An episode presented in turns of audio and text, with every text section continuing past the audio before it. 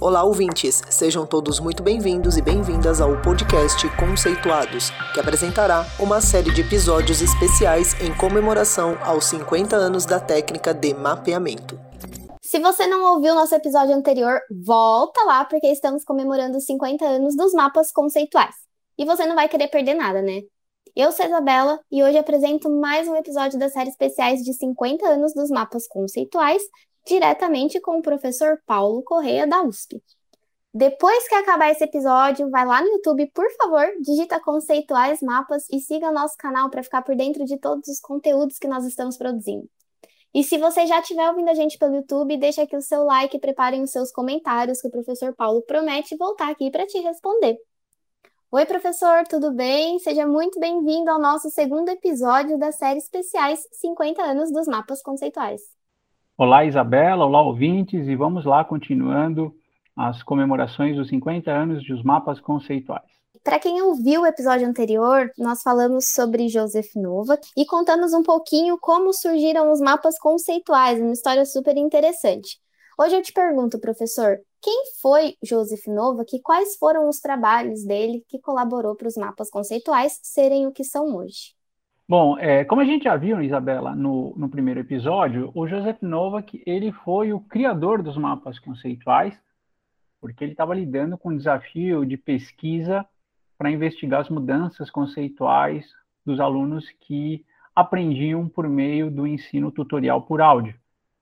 Agora, desde então, desde 1972, é, Joseph Novak se deu conta que né, os mapas conceituais que ele criou para resolver um problema dele acabavam tendo uma aplicabilidade muito maior do que meramente representar o áudio de entrevistas gravadas por alunos, né? Então, ele começou a se dar conta que isso tinha uma, uma validade para o processo de ensino-aprendizagem enorme.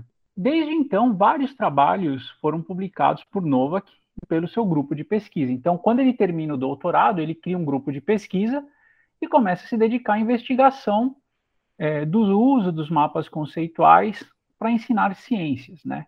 E aí uma série de trabalhos é, enorme, trabalhos super interessantes são publicados ao longo da década de 70 e 80.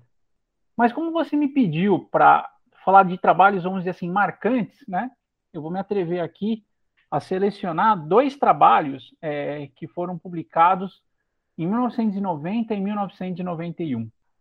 Eu acho que esses trabalhos são muito significativos para a gente entender é, por que, que os mapas conceituais atingiram né, toda a importância que eles têm hoje. Eu vou começar com o trabalho de 1991, porque ele é um estudo longitudinal de 12 anos. Né?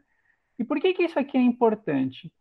Porque, veja, o Joseph Novak ele observou né, o entendimento conceitual de um grupo de alunos por 12 anos.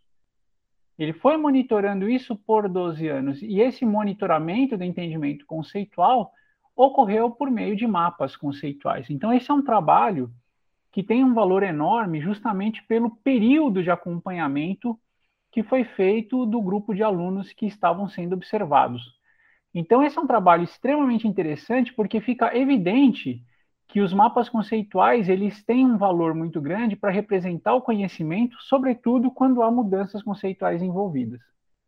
Diferentemente da maioria das aplicações que a gente vê na literatura, que são sempre de curto prazo, ou seja, uma semana, um módulo de ensino, um bimestre, esse trabalho ele é um estudo longitudinal de 12 anos, e por isso que esse é um trabalho muito importante que vale a pena conhecer você vai ver o efeito que tem né, a aprendizagem ao longo da escolaridade de 12 anos e como os mapas conceituais mostram né, o ganho ou não de entendimento conceitual.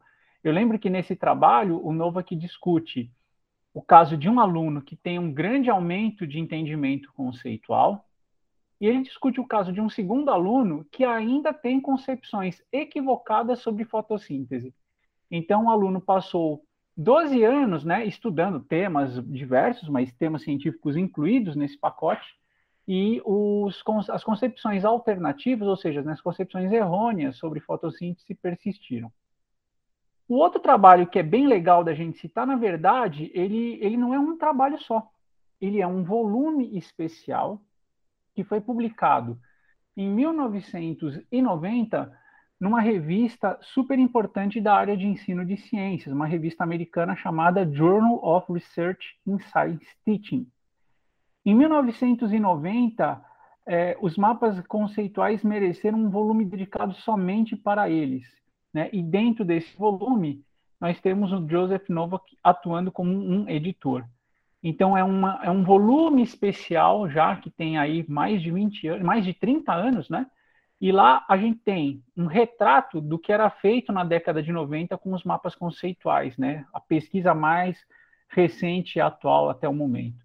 Então eu diria para você que esses dois trabalhos, que na verdade é um trabalho e um volume especial, são aquilo que mostram de uma maneira mais significativa né, o desdobramento que aquela ideia que Novak teve lá em 1972, o desdobramento que essa ideia teve e o alcance que ela ganhou sendo que em 1990 ela é absolutamente disseminada pelos meios de produção de conhecimento voltados ao ensino de ciências. Nossa, eu estou chocada com um estudo que acompanhou 12 anos o... a aprendizagem de um mesmo grupo de alunos. Isso foi dentro da biologia, professor? Olha, eu não vou saber situar exatamente o contexto em que essa pesquisa se deu, mas eu lembro que eles acompanharam alunos desde o do que aqui a gente conhece como acho que segunda série, até o final do que a gente conhece aqui como ensino médio. E o mais interessante é a utilização de mapas conceituais para discutir casos de alunos, né?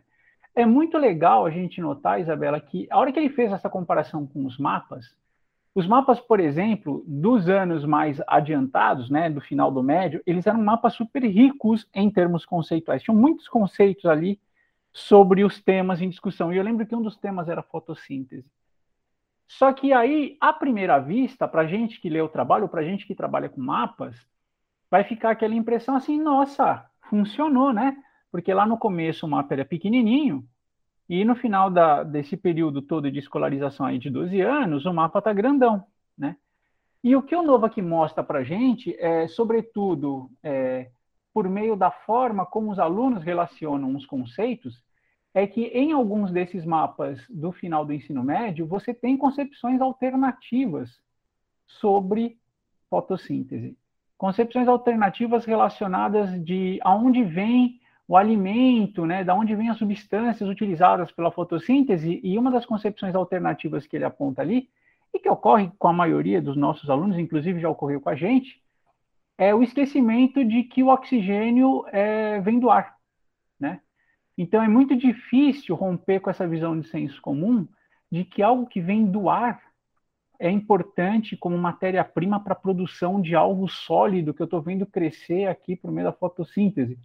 E ele mostra que isso persistiu em alguns casos depois de todos esses anos de escolarização.